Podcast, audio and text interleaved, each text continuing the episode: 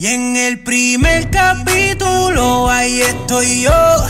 No quiero que te ofenda, pero yo soy la historia. Me llaman leyenda.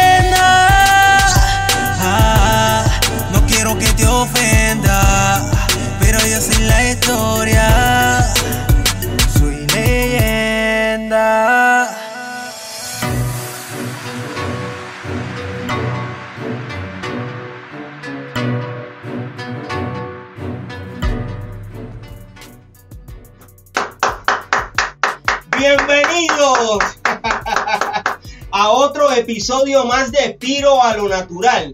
Hoy tenemos en nuestra plataforma pirojm.com a uno de los fundadores del rap chileno. Nada más y nada menos que Chino Máquina. Hey, yo, yo, yo, ¿cómo está la? Saludos, ¿Cómo Chino. Dale, dale, un gustazo. Wow. Chile. Oye, tanto tiempo que eh, yo estaba por hablar contigo, brother. Eh, yo creo que pasaron dos años, ¿cierto? Sí, ten- teníamos algo pendiente que no lo pudimos concretar la vez pasada, pero yo, yo lo tenía súper claro y, y bacán. Y gracias también por volver a, a insistir y, y estar contigo ahora también. Muchas gracias. Sí, seguro que sí. Ya tú sabes que esta plataforma es de todas las leyendas del mundo entero. Aquí estamos contando la historia del rap en español y el paso de cada uno de nosotros eh, por la cultura hip hop. Así que con mucha calma vamos a hacer una, una entrevista eh, exitosa. Eso yo sé que va a ser así. Chino, eh, para que conste en récord, tú puedes decir tu nombre. Mi nombre, mi nombre de pila, como le llaman acá en Chile, es, es Daniel Fernández. Ese es mi nombre. Daniel Cosa- Fernández. Cosa que nadie Eh, conoce, nadie conoce a Daniel Fernández, todos conocen a Chino Máquina. Entonces tengo ahí como un rollo con el nombre, y bueno, Wow. pero, pero ese Eh, es mi nombre. Pero Chino Máquina eh, lleva eh, desde qué año en la cultura hip hop. Bueno, eh, más o menos la historia nace un poquito en el año 84, 85 conmigo, entonces nace un poco con la danza, nace con Michael Jackson, nace esa interacción con, con ver algo nuevo. Nosotros como país éramos, era un país muy entrancado culturalmente, ya que veníamos de una política de, de Pinochet, donde el país estaba muy conflictado, muy dividido, poca información, nada de música. Entonces se levantaron unos programas musicales acá en, en- en Chile, eh, donde primeramente pudimos ver un poquito de la música americana. O sea, eh, ya tener un televisor en esa época ya era, era algo mm, de, de- de pocas personas. Entonces, el privilegio de ver música en ese entonces, Michael Jackson con, con Thriller y, y todo ese suceso, eh, nace una inquietud. Yo, yo nací el 75. Eh, bueno, a esa edad ya yo tenía 9, 8 por ahí, entonces ya bailaba, me buscaba bailar Michael. A los 9 ya estaba bailando, entonces ahí nace un poco de Michael Jackson, nace el salto hacia el breakdance, que era muy pequeño. O sea que eh, tú comenzaste en la cultura hip hop como b-boys. Como vivo y sí, como popper, como breaking, todo lo que podíamos llamar electric boogaloo en esa época. No, Ok. claro, no, no, no se llamaba así como, como el popping como originalmente. Hacíamos boogie y los de Renca eran los que podíamos ver bien eh, como el estilo que tenía el zombie en, Michael Jackson que nosotros le llamábamos boogaloo, boogie. Ujú. Entonces, de ahí nace también toda esta escuela de Renca, donde también en un círculo veo a Lalo Meneses, que es el otro integrante de Pantera Negra, en la Plaza Mayor de Renca, donde nosotros nos vivimos, eh, la comuna, ya sea barrio, población, como llamarlo, eh, nace ahí eh, en esa plaza un poco el, el breakdance de esta zona. Ok, eh, ¿me estás hablando de qué plaza? Plaza de Renca, Plaza de Renca, donde nosotros nacimos y nos criamos. wow, acá en, ok. acá en- que Guamachuco, Guamachuco es el barrio, el Renca es la comuna. Entonces, la plaza mayor de Renca era donde estaba la policía, donde estaba todo el centro más o menos del pueblo.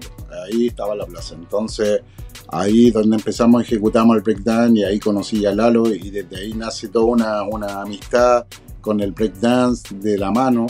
Pasamos por, por un documental que se llama Estrella de la Esquina, que lo pueden ver por YouTube. que eso fue grabado en el 87, donde vino un grupo de gente a, a, a ver estos breakers y sacamos un documental. Nace ahí un poquito como la ida a Bombero Osa, donde está Jimmy Fernández y toda la gente de la, de la escuela. Ok, pero entonces, eh, ¿nunca jangueaste en, en Bombero Osa? Disculpa. ¿Nunca jangueaste en Bombero Osa? O sea, cuando tú llegas, eh, cuando tú llegaste a Bombero Osa? Llegamos, llegamos nosotros el 87, final del 86-87 a Bombero Osa como Wow. grupo. Nosotros Ok. bailamos, ya bailábamos breakdance, nosotros como crew acá. Y en un diario eh, sale una entrevista a unos breakers, a unos b-boys que iban a Bombero Osa. Y ellos invitaban a los b-boys de, la- de Chile o Santiago en este momento a compartir o a batallar los que querían. En realidad, Mm. y nosotros quedamos como, vimos el diario y lo primero que fuimos el, el sábado, el fin de semana, es a Bomberosa. De ahí fue Ah, una magia, eh, fue un lugar magnífico. Era nuestro Nueva York, era nuestra, nuestra calle eh, mágica, por decirlo así. Entonces, de todos los sábados íbamos a ese lugar a bailar breakdance juntarlos con mucha gente.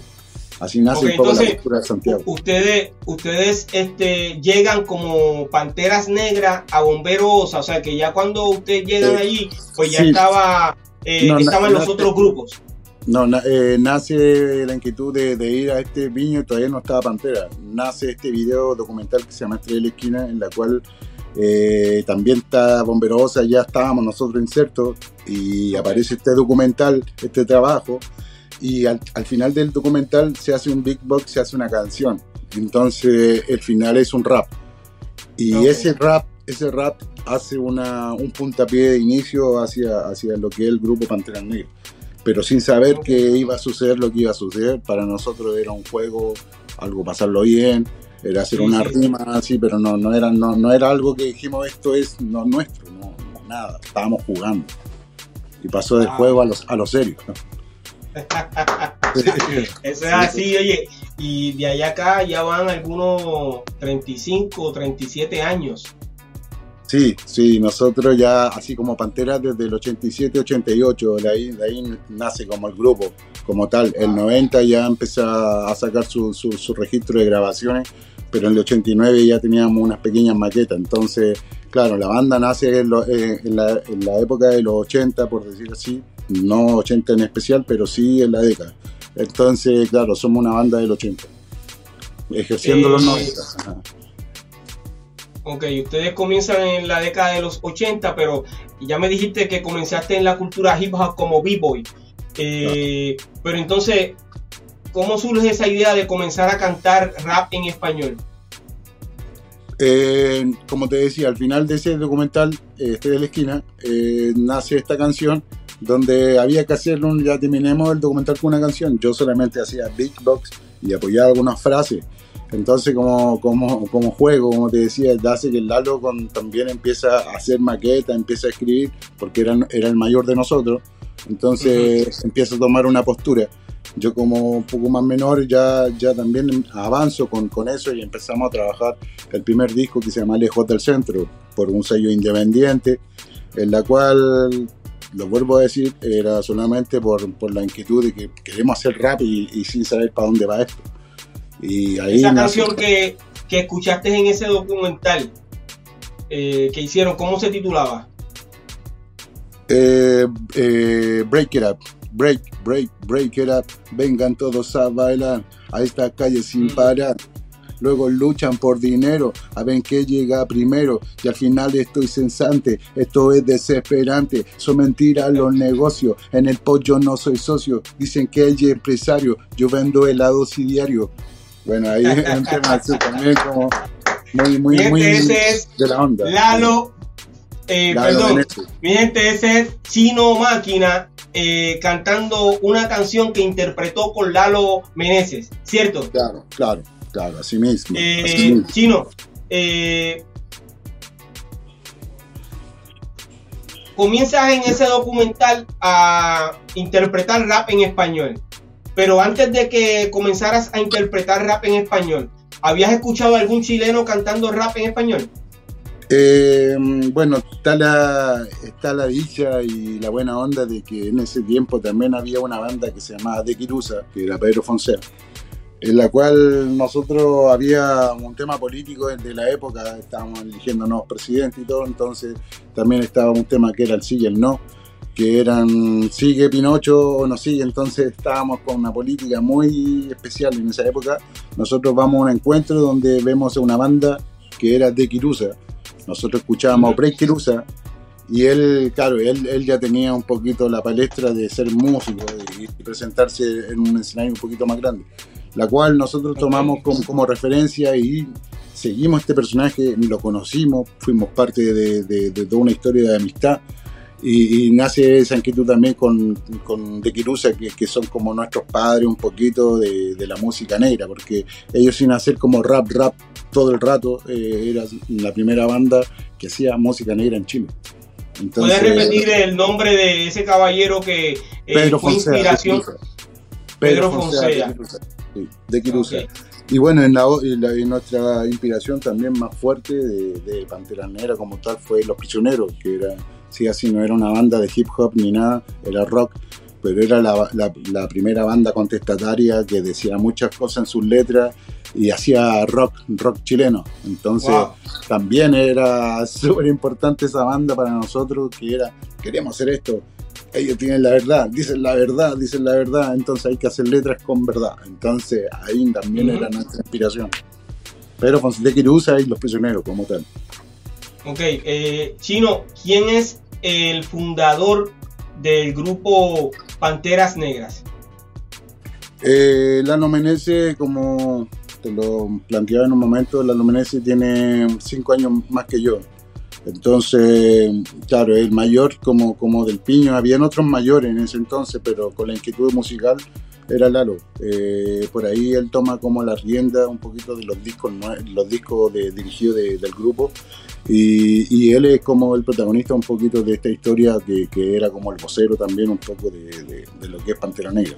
Hoy en día nace también la inquietud de cada uno fortalecer, entonces Pantera Negra eh, está como en, ese dormir, ¿no? Dejamos, dejamos un ratito descansar para que sus protagonistas empiecen a elevar un poco los niveles y empiecen a crear sus propias funciones como discos personales. Entonces estamos en eso. Eso es lo que hoy, eh, por hoy. ¿Tú consideras que eh, Pedro Fonseca fue precursor del hip hop chileno? Sí, sí, sí. Después también, sí, pero Fonseca, como te digo, era el más llegado a, ser músico de música negra, que le llamábamos en ese entonces.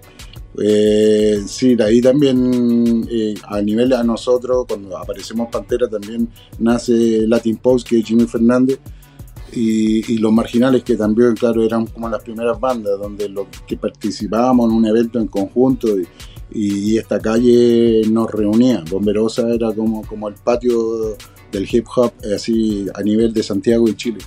No hablo de las regiones porque Chile igual es muy largo, entonces cada uno tenía su propia historia en cada lugar.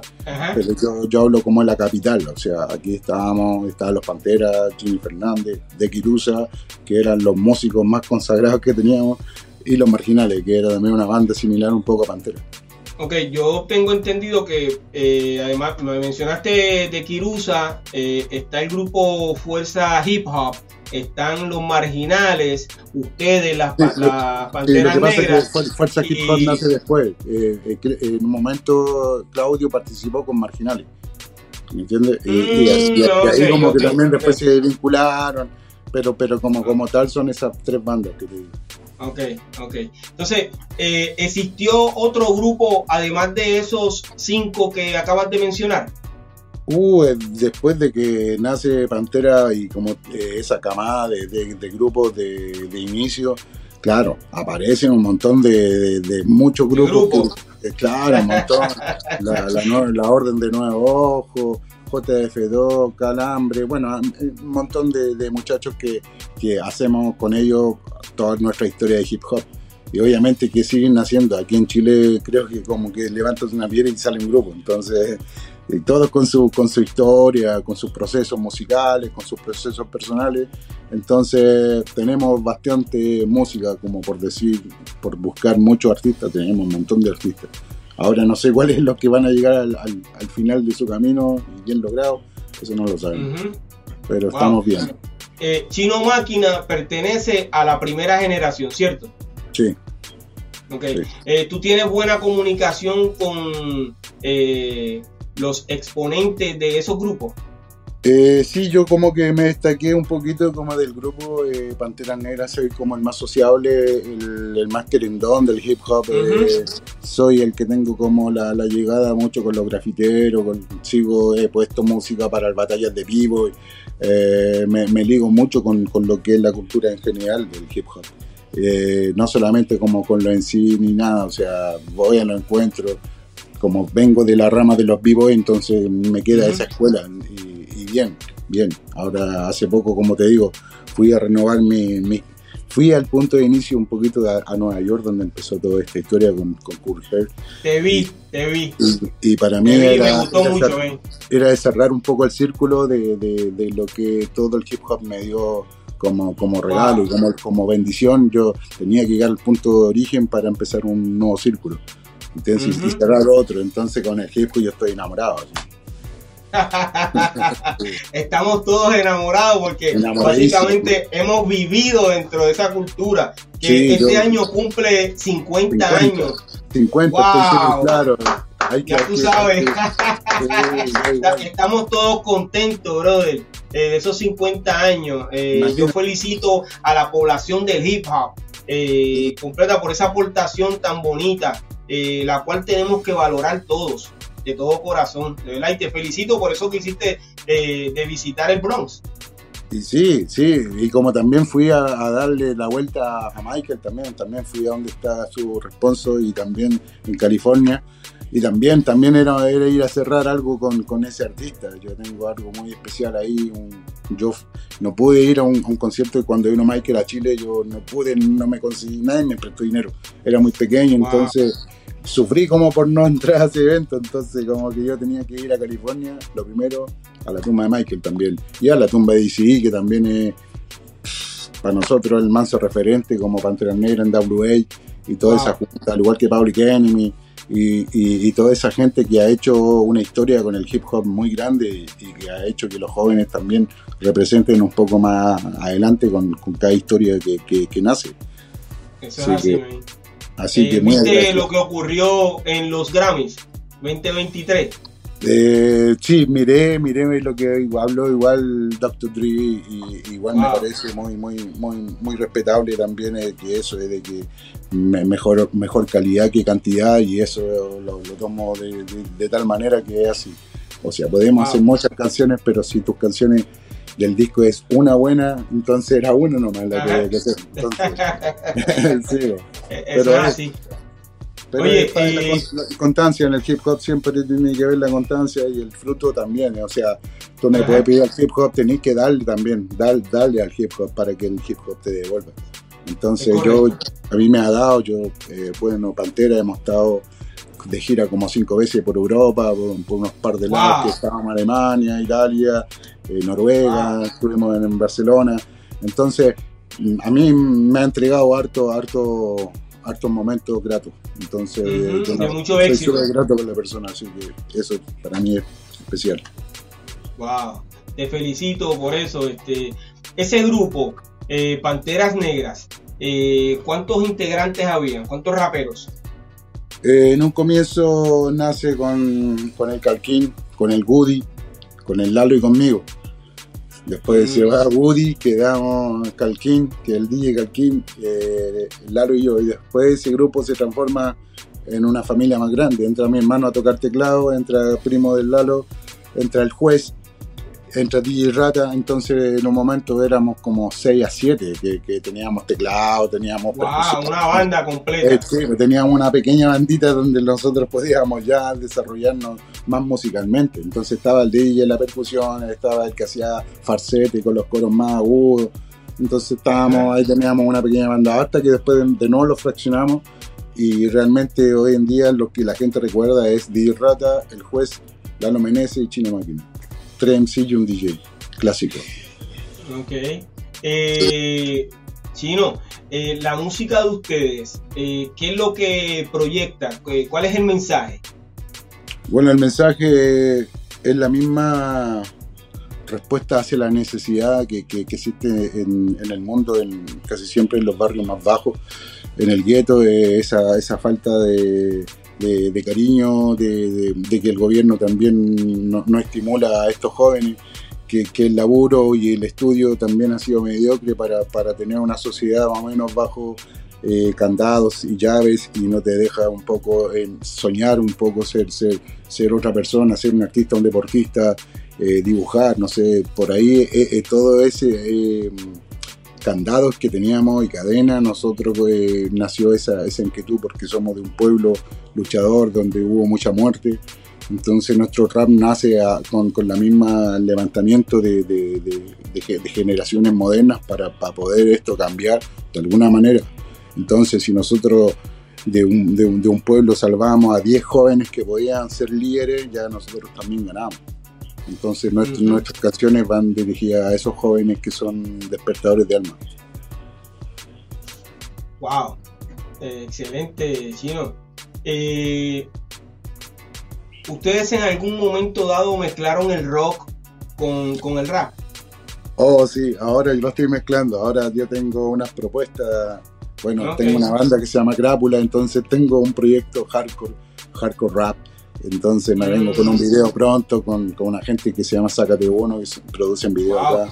Eh, claro, me, me, vengo ahí con, con, toda una onda. o sea, que tú sigues activo eh, totalmente dentro de la cultura, tú no te has detenido. No, no seguido desde, desde, la década de los años 80. Sí, no me he detenido nunca. O sea, creo que a lo más me he descansado con, por tocar unos par de fines de semana. Creo que tenía dos meses como descansar, pero no, sigo, sigo en la movida, si vienen canciones con el juez, voy a tener una propuesta, claro, o sea, como Pantera no estamos flexionando, pero sí ahí estamos haciendo cosas con, con nuestros mismos personajes, entonces se vienen cositas como dice la gente, este año venimos ahí fortalecido para levantar unos par de videos, canciones nuevas, tengo mi máquina, me produzco también, entonces por ahí viene algo súper especial con, el, con mi disco y, y nada, pura felicidad nomás, pura felicidad. ¿Cuándo fue que terminó el grupo Las Panteras Negras? No ha terminado, pero sí dejamos de tocar, eh, bueno, te cuento como, como episodio, como que claro, hicimos eh, nuestro último show como algo en vivo por el tema de la pandemia, entonces como que no se podía juntar las bandas, no podían tocar, empezaron a salir estos proyectos de hacer música o un concierto vía streaming y bueno, eh, yo aposté por uno, eh, fui el productor, eh, armé todo el, todo el cuento para, para, hacer este streaming, donde, claro, puse dinero para que esto pudiera explotar un poquito en la red y que la gente pudiera ver nuestro concierto. Bueno, cosa, cosa penosa que, que no, no, lo que yo esperaba como gente no, no, no pasó nada, entonces era muy, muy mínimo, entonces quedé como medio desilusionado, me desgasté con la banda y yo dije, ya cabros, ahora eh, cada uno vea por lo suyo, yo voy a trabajar por mí y, bien. Creo que lo estamos haciendo bien porque Lalo también ya está produciendo su disco, sacó, sacó como dos mm. videos. Está motivado. Estamos motivados, estamos motivados. A mí me sirve mucho, así con el corazón te lo digo, así con mucho cariño. Me sirve mucho no estar con el Lalo porque estoy eh, explorando facetas personales y eso, y eso es muy bueno. Sí, sí, sí, sí, sí, te entiendo, te entiendo totalmente. Hace un tiempo eh, vi un video tuyo que se fue viral donde tú estás este, bailando lo que en los 80 acá le llamaban electro boogie, que ahora le dicen popping. Sí, este, Me gustó mucho verte bailando. Eh, cuando haces tus presentaciones, eh, ¿bailas también este popping y algo de breakdance? sí, sí, sí, igual. Sí, meto, meto, yo un poco de, siempre metido el breakdance, o sea, claro, me preocupo de, a veces de rapear y cortar. ¡Wow! Entonces lo hace diferente. Igual el Hammer hacía eso que cuando el Ponce de uh como que cortaba. Entonces, sí, me gusta un poco harto lo que es la danza y trato de que no se pierda en mí, por lo menos. Sí, Yo soy mm. igual, claro, eh, venero un poco a, los que hacen danza, me, encanta, entonces lo hago parte de mí todavía. Es así. Eh, de todos esos raperos que tú has escuchado desde la década de los años 80, eh, ¿cuál puede ser tu favorito? No tiene que ser eh, chileno, puede ser de cualquier parte del mundo. Raperos, me dices. Sí.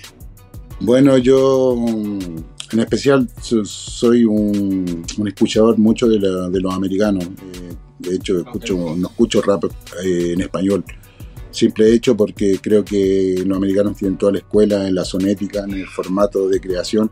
Entonces yo, yo si empiezo a escuchar música rap, eh, no es por, por despreciar, solamente lo uso como técnica como para, aprender más. Entonces no me trato de influenciar ni escuchar un rap en español para que mis letras no sean similar o algo así. Por último, si lo copio, lo voy a copiar de allá.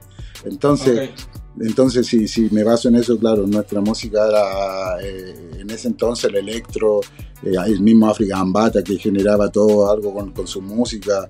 Eh, desde ahí también como en WA para mí también es como el más referente. Ice Cube es uno de, mis favoritos. Hoy por hoy también está Vadica, aunque que Ice-T también me, está mostrando unos caminos que son como el rock, crossover con rap. Entonces, por ahí tengo influencia eh, con, con, respecto a estos personajes. Easy también es un, gran referente. Dr. Dre para mí también la masa escuela. Entonces también después que nace el West Coast, eh, también me voy para Liz y hoy en día también te digo yo enamorado de la música de, de, Biggie. Entonces eh, si me pones Tupac o Biggie yo te voy a decir Biggie. No sé, para mí Nueva York tiene toda una escuela y y, esa música subterránea, el underground, el sucio de Nueva York también, en, una, una, referencia para hacer música yo hoy en día. O sea que no tienes a ningún rapero eh, latino como referencia. Eh, bueno, el latino, bueno, en un momento fue como eh, Melon Mané, que, que, fue como alguna referencia, la raza, que, que, bueno, te lo hablo desde así del corazón, en el año 87 eh, Bomberosa aparece eh, la cotorra. Eh, y esa cotorra nos dejó a todos acá en Chile como a el aprendizaje, que así se hace. Y con esa, con esa versión de, la cotorra en español, también fue la búsqueda de Jimmy Fernández, la de los Panteras, la de que, que se podía hacer rap en, español. Entonces ahí tenemos esa escuela en, en Bomberosa. Ya después uno eh, nace con buscar americanos, pero eh, eh, la cotorra era, era, era la canción. yo entrevisté a Lalo Marginal la primera temporada de este podcast y él me mencionó que fue el primer rapero chileno. ¿Eso es correcto? Eh, no, me, es que lo que pasa es que cuando tenéis que demostrarlo, tenéis que demostrarlo con, con, material. Entonces, si no está ese material, no, no podemos hablar qué es lo que es primero. Nosotros, como te digo, eh, Pantera Negra tiene, tiene la escuela de que hizo ese documental que lo puedes ver, está en YouTube, donde con la, la última canción que es el Break It Up, nace la historia de Pantera Negra. Entonces, yo te puedo decir, esa canción nace en tal año. Eh, yo no, no, conocía si estaba marginal antes ahí, no, no, no, había nada grabado. Entonces, todo lo que uno puede decir, si no, si no hay un, un, material, no, no se puede confirmar. Entonces, de, Kirusa, de, como tal, son la primera banda que hace un rap con todos sus colores, nombres y todo. Entonces, yo para mí sería Pedro Fonseca el primer rap de Chile. Después nace Pantera Negra con ese rap que te digo que es no sé si tuvimos creación de los mismos tiempos porque es, del 87 el rap que te hablo yo. Entonces, Pedro Fonseca habría que preguntarle si lo había escrito antes, o, pero esas son las los dos raps primeros de Chile. Yo no, o por otro, ya tendría que ver una grabación y ver un video desde que. Ah, sí. Chino, eh, las leyendas de Puerto Rico eh, se unieron el año pasado y lograron hacer una colaboración un tema juntos que se titula eh, Leyendas. Yo te pregunto, eh, ¿han ustedes pensado eh, grabar un tema para dejarlo como legado a la población de hip hop? si ha nacido, como te decía, con un poquito esta idea, La verdad, hablando con el corazón, no, no, no, no me habría, se me habría ocurrido un poquito la historia. Creo que, claro, pues ustedes de Puerto Rico tienen una historia bien, bien poderosa con respecto al hip hop y, a Estados Unidos, ligado muy fuertemente al, al Brown, con, todo lo que fue, respeto mucho y sé mucho de la historia, como estuvo Puerto Rico o los puertorriqueños con, con el hip hop ligado muy desde el principio. Entonces, entonces está difícil, está difícil hoy en día hacer un poquito esa junta porque también eh, los personajes, en especial los artistas, hay un tema con el ego, hay un tema con, caminos distintos, con propuestas distintas, con, discursos distintos. Entonces, claro, ligarlo a, una canción podría ser. Acá hay mucho rap, entonces eh, eh, es difícil ligarlo a lo antiguo, a hacer algo como eso. A los jóvenes, a los raperos más nuevos, sí se puede lograr porque están con el ímpetu más limpio, están con más energía. Pero los viejos, así como traer uno tiro de gracia, tiro de gracia, tienen problemas entre ellos, tienen acá toda una historia acá con, con su top intérprete que, que, muy enojado, entonces las redes sociales se han ocupado mal con respecto a eso. Jimmy Fernández se podría hacer algo, creo que Pedro Fonseca y Lalo y Jimmy hicieron una canción, la tienen por ahí me parece, pero no están todos, entonces no, no, no es una cosa de que digamos juntamos 12 rappers, 12 MC de la vieja escuela y se juntan para hacer esta canción. No, acá no ha sucedido eh, ¿Tú tienes buena comunicación con Jimmy Fernández? Sí, sí la tengo, pero no, no, no ligado a que nos hablamos siempre y todo. Hay un buen respeto y todo. Como, como con muchos con muchos rappers lo mismo, pero nos salimos a comer y esas cosas que sería muy sí, sí, sí, que no hay una relación este, eh, pero sería bueno que esos fundadores del rap chileno hicieran algo y, lo dejaran ahí. A mí me gustaría escucharlos a todos. Eh, me gusta el rap que ustedes hacen y, la dedicación eh, que, le meten a, ese, a cada uno de sus proyectos. yo lo veo a través de las redes sociales todos los días. en, un grupo que tengo a través de Facebook que se llama La Historia del Rap unos de mis mayores seguidores eh, son los chilenos y están ah. ahí continuamente eh, publicando sus nuevos trabajos musicales, etcétera, etcétera. Y me gusta mucho eh, ver esa, esa energía que tienen todavía en Chile. De verdad que sí, los aprecio de todo corazón y, y mientras yo pueda ayudar a que eso continúe, yo voy a seguirlo haciendo. Eh, porque ese es parte del legado que queremos dejar eh, en la cultura hip hop, a la población del hip hop como tal. Eh, Chino, ¿has grabado reggaetón en algún momento? no, no, no. No, no, no, soy muy fiel. ¿No estás pensando ni grabar reggaetón en algún momento? No, no, no. Soy muy fiel a mis principios como, como hip hopper, así que tú eres lo que llaman por ahí un purista del hip hop. Sí, me encanta hacer también que me digan que soy letrista también, o sea, buscar esa, esa palabra de letrista también es algo súper importante para mí y también desarrollar un buen rap. También por ahí va lo mío y, claro, soy, soy como de la, de la vieja guardia. Entonces conservo un poquito todos los parámetros de cómo se estructura un hip hop. Igual, claro, modernamente y todo, pero, pero soy del sampling, soy del, del que busca eso para, para hacer un boombox. Entonces, sí, no, no, soy como. Y, y, si me arranco, me voy a arrancar para el metal, eh, para el hardcore. Pero no, del principio hacia eso, eso que son mi, mi, mi legado y lo más fuerte que puedo hacer. Entonces, eso son las corazas que, que tengo hoy en día. Reggaetón, respeto, respeto, lo respeto a ustedes, como, como ustedes son como esa escuela, ustedes creo que en un momento a lo mejor podría haber sentido, pero era con el rap de los 90 que tenían ustedes, que era como rap y pasaba un dembow, pasaba y volvía al rap, entonces tenía como, como, como esos segmentos que podían como jugar un poquito con el, pero eso, eso ustedes lo hacían súper bien. Nosotros éramos más del bombax, así como más americano con respecto a eso. Okay. Eh, ¿Cuál fue la canción que llevó al éxito al grupo Panteras Negras? La canción más popular del grupo se llama Rapulento. Eh, había un video que está el video por ahí para que lo busquen también a la gente que está mirando igual. Claro, era Rapulento dentro de ese, tema, después fue como el más odiado de nosotros, porque no nos gustó mucho. pero la gente nos recordaba por esa canción. Entonces hoy en día cantamos, cantamos el rapulento y es como el Job Around, ¿entiendes? Y, y, todos lo saltan y, se entretienen mucho con la canción. la tomo y la canto también solo, Lalo también la canta solo, entonces se genera como, como ese, ese, ese bailecito o el saltar con la energía del, del joven que está escuchando música.